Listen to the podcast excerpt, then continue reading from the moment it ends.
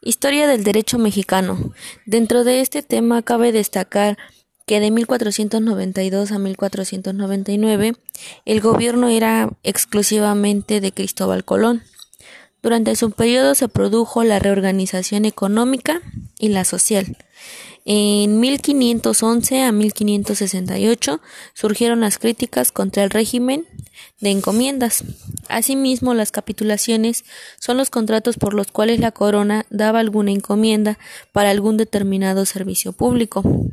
El derecho indiano era aquel conjunto de reglas, las cuales principalmente se aplicaban en Indias y estaban formadas o conformadas por normas civiles y canónicas.